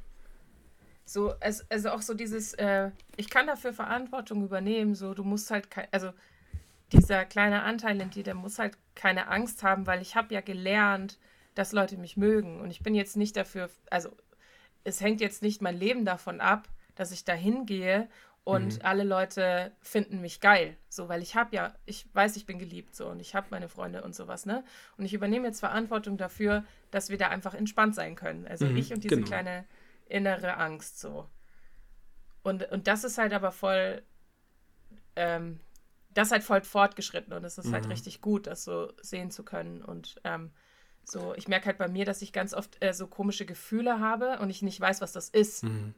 Mein, äh, der Psychiater hat in der Klinik zu mir gesagt, Frau Hartig, das ist kein Gefühl. Was ist Ihr Gefühl? Und dann habe ich irgendwas gesagt. Ja, ich fühle mich erschöpft. Ja, das ist kein Gefühl. Und ich so, hä, was sind denn da Gefühle? Ich habe keine Ahnung, was Gefühle sind. Ach, krass, und dann hat okay. er gelacht und hat dann gesagt, okay, vielleicht sollten wir mal eine Liste von Gefühlen durchgehen. Und ich dachte mir, Alter, ich bin Sozialarbeiterin. Ich bin doch nicht, ich bin doch nicht der fucking Klient. Ich, ich war, ich, ich hab, ich hab studiert, Alter. Wieso muss ich jetzt da und muss jetzt so Aber warum ist denn erschöpft kein Gefühl? Oder eine Autistin oder sowas. Aber warum äh, ist denn erschöpft weiß, kein Gefühl? Ich, also wenn mich, ich sagen, ich fühle mich erschöpft, oder muss man dann so direkt da drunter gehen, warum fühle ich mich erschöpft? Ich fühle ja, mich. Ja, ich weiß, ja, ich habe keine Ahnung, warum erschöpft kein Gefühl ist. Habe ich noch nicht gelernt. Keine Ahnung. Aber ich glaube, sowas wie traurig ist ein Gefühl, aber erschöpft ist keins. I don't know. Ja, sollen sie doch machen. Sollen sie doch machen. Und, und das war, da muss ich dann auch öfter mal so zynisch darüber lachen, weil ich dachte, ja, das gibt's doch nicht. Jetzt sitze ich hier in der Therapie und muss mir irgendwie anhören, ja, Frau Hartig, das ist kein Gefühl. Was fühlen Sie denn? Und ich so, ja, weiß ich doch nicht. Wenn, sagen Sie es mir. Ja, das war meine, meine Strategie. Sag du mir, was ich fühle. So. Welche Bedürfnisse haben Sie? Ja, gut. Also, äh, ich habe Hunger. Ja, gut, das ist ein Bedürfnis. So, äh, ich keine Ahnung, müsste mal wieder duschen. Ja, das ist auch ein Bedürfnis. Aber haben Sie noch irgendwie andere Bedürfe als die existenziellen, die Sie am Leben erhalten? Nicht so, äh, äh, keine Ahnung. Ich finde, das ist mal ein Anfang. Ich finde es auch ein Anfang. Ich finde, die soll zufrieden sein, dass ich es überhaupt sagen kann. Kann froh sein, dass das Sims-Ding über dem Kopf gelb und nicht rot ist. Jawohl. Amen dazu. Aber das war dann halt auch echt ein bisschen äh, krass, weil ich glaube, so mein, mein ganz, ganz krasses Umdenken war dann halt, als ich in der Klinik war und äh, mit, äh, da war dann so ein Chefpsychiater, das war so der Leiter von der Klinik und mit dem hat man einmal so ein krasses Gespräch über, wie es weitergeht und mhm. ähm, der macht dann halt so eine Anamnese und so. Und der war sowas von Humor befreit, Alter. Oh Puh, es war so eine, das so heißt, er hat dich nonstop auflaufen lassen, oder was? Ja, er hat mich so krass oh auflaufen lassen. Es war so peinlich. Ich schäme, mir wird heiß, wenn ich daran denke, weil es so unangenehm war. War er so süß? Oh, der war überhaupt nicht süß. Der war richtig alt und der hat, äh, hat halt einfach nicht gelacht. Er hat einfach nicht gelacht. Das war so schlimm. Und ähm, er hat dann halt irgendwas gesagt. Ähm, wegen meiner Diagnose so, ähm, dass halt Depre also es gibt verschiedene Arten von Depressionen und ich habe irgendwie zwei. Und äh, dann habe ich gesagt, Cool, da Ah brauche ich nur okay. noch vier, um alle zu haben.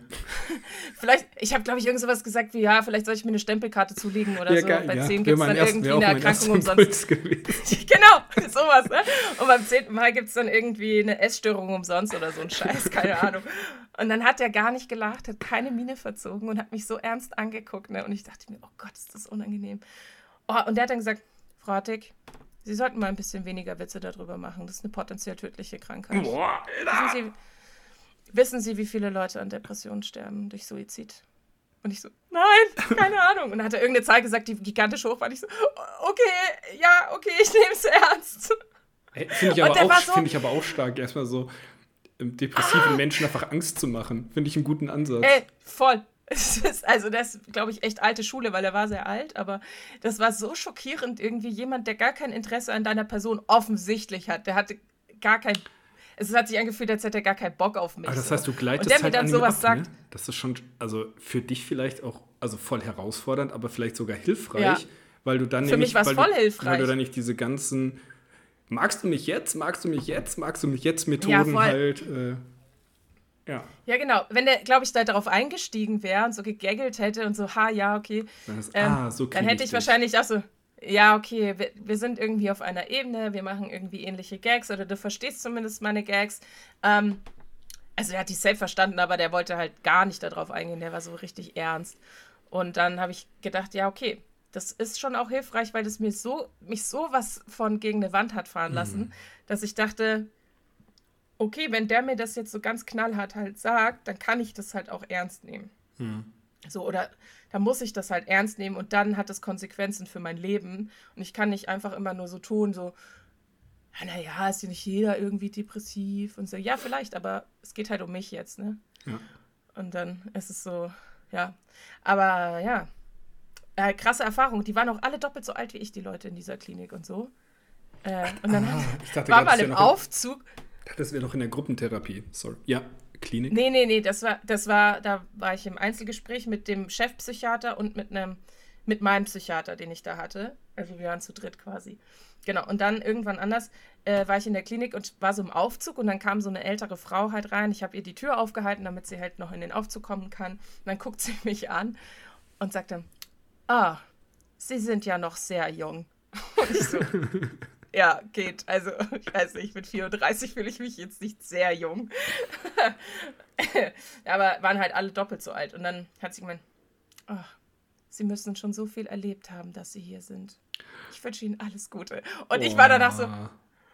Das ist so schlimm, dass sie das gesagt hat. Und dann musste ich richtig weinen, weil ich dachte mir, nein, das stimmt überhaupt nicht. Ich habe gar nicht so schlimme Sachen erlebt, dass ich jetzt hier bin. Was ist das für eine Unterstellung? Das ist, als müsste man immer so richtig krass, keine Ahnung, misshandelt worden sein, dass man depressiv ist. Und dann habe ich mich schuldig gefühlt dafür, dass ich da bin. Ach so. Gott, Mimi, Alter. So. Hallo, wofür kann ich mich heute noch schuldig fühlen? Ah, Ja, ich kann mich ganz viel schu- schuldig fühlen. Ich rede nur selten darüber, dass ich das tue. Und ich mache das jetzt hier, weil wir irgendwie hier so einen neuen Ehrlichkeitsmodus fahren. Keine Ahnung. Real ich, Talk. Äh, Real Talk haben über Dinge, die nicht sichtbar sind. Vielleicht. I don't know. Und, aber es ist halt wirklich, wirklich krass, wenn man dann mal anfängt, diese Gedanken halt dann zu reflektieren und so. Mhm. Und dann muss man Mittagsschlaf machen. ja, das, das ist sicher. okay. Wie kriegt man sonst die Birne aus? Ja, Wenn man keinen Andere Alkohol Leute trinkt. schaffen das. Ey, weiß nicht, wie oft ich davor stand, ne? dass ich gesagt habe, jetzt ist der Zeitpunkt gekommen, ich- jetzt fange ich an ich zu glaube, rauchen und Alkohol es zu jetzt- trinken. Vielleicht ist es auch ganz gut, dass du dich einfach ri- rigoros im Alkohol verboten hast. Ja. Weißt du, warum ich es nicht mache? Der einzige Grund ist, dass ich meine geil ist. Reputation Ach so, verliere. okay. Weil, nein, weil die, weil die Leute so jetzt alle wissen, Mimi raucht nicht und trinkt keinen Alkohol. Und wenn ich das jetzt machen würde, wäre das so peinlich. Weißt du, so von wegen so, ah, sie macht's doch. Ah, sie macht's doch. Sie hat gelogen. Sie dich. ist eingeknickt. Der einzige Grund, wirklich, weil sonst hätte ich es schon längst gemacht. Ja, aber ist egal, man Weil muss sich an jeden Grashalm halten, weil ich sag mal so, Ja. Ich, ich glaube, das ist halt der falsche Ansatz. Wenn ich jetzt sage, ähm, find's ich brauche halt eine Coping, ein Coping-Mechanismus jenseits ja. von so. irgendwas. Oder ich nehme jetzt einen Coping-Mechanismus, der irgendwie eine andere zerstörerische Wirkung auf meinen Körper ja. hat als schlechte Gedanken. Weil die schlechten Gedanken habe ich ja dann wahrscheinlich trotzdem. Nur, dass ich dann zusätzlich noch ein Leberproblem kriege oder so. Keine Ahnung. Es gibt ja unterschiedliche Alkoholtypen, aber darum soll es jetzt gar nicht gehen. Ich habe noch eine ketzerische Frage. Oh, der Ketzer. Ja, ich habe ja schon mal angeteasert, dass ich ein riesen Berlin-Fan bin. Ja. Und ich beobachte so aus Distanz, was viel, sehr wahrscheinlich einfach daran liegt, dass in Berlin so viele Menschen leben und gar nicht so an der Stadt selbst. Aber meine These Aber? ist, dass Berlin der psychischen Gesundheit von Menschen an sich einfach überhaupt nicht gut tut. Und, ja. und ähm, ich mich schon ein paar Mal gefragt habe, ist, wann ist Mimi es sich wert, diese Stadt zu verlassen? Ja, und wo soll ich dann hin, Grisha? Jetzt mal Real Talk. Wo soll ich hin? Was soll ich machen? Glaubst du, irgendwo anders würde ich mich besser. Ich verstehe dich gerade tatsächlich nicht mehr. Jetzt sag's nochmal bitte. Ich habe die gerade nicht. Glaubst du, ich würde mich woanders besser fühlen? Glaubst du, in irgendeiner anderen Stadt wäre ich weniger gestört? Also, ich meine, dann da, da ziehe ich nach Madeira, weil das gerade das Geilste ist, was ich mir vorstellen kann. Und dann, äh, dann, dann bin ich da und dann weine ich halt einfach an einem schöneren Ort. Ich bin ja trotzdem noch gestört. Aber der Ort ist immerhin schön. Nee, was, also was ich meine, also der, mein nein, also der Gedanke, schön. der sich dahinter verbirgt, ist, also was ich dir nicht unterstellen will, ist, äh, dass du zu dumm bist, darauf zu kommen. Das will, das will ich gar nicht sagen. Also das ist ich habe weißt du, ich hab schon so oft gedacht, oh, ich muss irgendwie auswandern, oh, ich muss so Vanlife machen, weil die Leute sehen alle so frei aus und die sagen, oh, früher war ich Nein, depressiv ich und jetzt lebe ich im Van und jetzt geht's mir geil. Worauf, nee, was, worüber ich halt, also ich kann ja dich mal kurz mit rein, der Ausgangs, der Ausgangsgedanke ist, ich merke, dass es mir in einer Stadt schlechter geht, als wenn ich in irgendwie Zugang zur Natur habe. Ja. So. Einfach weil ich merke, es tut, mein Kopf kommt anders zur Ruhe. Ich bin nicht die ganze Zeit in Abwehrmechanismen, ich muss nicht Eindrücke von mir fernhalten und so weiter und so fort. Mhm. Dann bin ich in Berlin und merke, Berlin ist einfach Bochum mal 10. Von, ja, von Lautstärke, von Dreck, von ähm, Leid also so in allem mal zehn. Mhm. Und dann ich so, boah, Alter. Und ich habe dich ja auch besucht und es war super schön, aber ich muss jetzt halt nicht, also für dich ist das vielleicht schon casual und es sind super nette Menschen, aber sich jeden Tag damit auseinander, potenziell jeden Tag damit auseinanderzusetzen, dass auf meinem Weg nach Hause vor meiner Haustür Leute liegen, die halt Heroin konsumieren, um dann in mein Zimmer zu kommen. ja. Und also und ja. so und das und das da ist so, boah, ist nicht, dass das einen ähm, krank macht oder so, aber es vielleicht auch einfach zusätzlich nochmal deutlich, du noch mal deutlich mehr mentale Kraft aufwenden musst in deinem Alltag als ich schon und ich lebe auch in einem Ballungsgebiet, mhm. aber potenziell vielleicht auch noch mal mehr als jemand, der sonst wo lebt, aber da natürlich kommen dann die erwachsenen Fragen, aber was will man da, was soll man da, wie ja. Ja, ja voll, ja. Weil ich, ich denke das halt auch, aber ich sehe halt, wie ich früher war, mhm. ähm, als ich auf dem Dorf gelebt habe. Das war halt anders, aber ich kann auch nicht sagen, dass ich da psychisch gesünder war. Mhm. So im Nachhinein betrachtet natürlich nur. Ne? Damals habe ich das nicht so erachtet, aber irgendwie, ähm, ich weiß nicht, ich glaube, ähm, manchmal schon, dass es mir gut täte, dann mehr irgendwo sein, zu sein, wo es Natur gibt. Vor allem auch so, was Tiere zum Beispiel angeht, ja. weil ich merke, dass ich halt, mir geht es halt voll gut, wenn ich so Tiere um mich habe und ja. irgendwie schöne Pflanzen und so. Und dann ja, bin voll. ich so richtig wie so ein Kind und denke mir so, oh, und ich möchte dieses Schaf streicheln und das ist irgendwie voll toll und so. Ähm, und das vermisse ich dann schon manchmal und denke auch darüber nach. Aber andererseits habe ich halt hier meine Infrastruktur. Und, ähm, und ich weiß nicht, wie das wäre, wenn ich woanders äh, leben würde, ob das dann noch so gegeben wäre oder nicht. Weißt du? Ja, ja klar. Und keine Ahnung, ich denke dann schon manchmal, oh, ich bin jetzt, ich bin jetzt 35 und ähm, kann ich jetzt irgendwie nochmal irgendwo neu anfangen? Oder bin ich schon zu alt dafür? Mhm. So. Also, und keine Ahnung, ich, hab, ich, ich scheiß mir in die Hose, weil ich jetzt im Oktober einen Master anfange, den ich irgendwie nebenberuflich mache Mhm. und denke mir schon die ganze Zeit, oh mein Gott, das sind voll viele neue Leute.